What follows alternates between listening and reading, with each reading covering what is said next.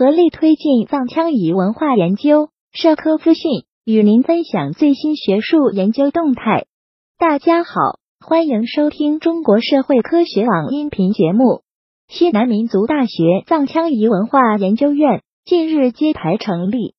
四川省委常委、宣传部部长甘霖表示，要以研究院成立为契机，把优秀的藏羌彝文化研究好、传承好、发展好。推动包括少数民族文化在内的中华优秀传统文化创造性转化、创新性发展。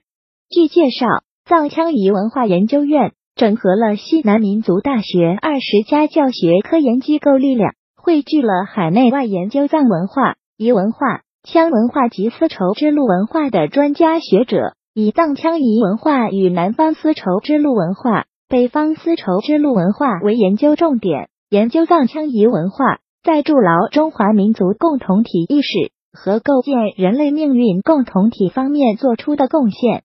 研究院实行开放性、动态化、项目制管理，着力构建具有中国特色的民族文化研究学科体系、学术体系和话语体系，致力于建设成为藏学、羌学、彝学、丝绸之路学等领域的一流研究机构。本期节目就到这里。如果您想收听更多音频节目，获取更多学术资讯，请关注和订阅中国社会科学网。让我们携手共同打造哲学社会科学爱好者的精神家园。感谢您的收听，我们下期再见。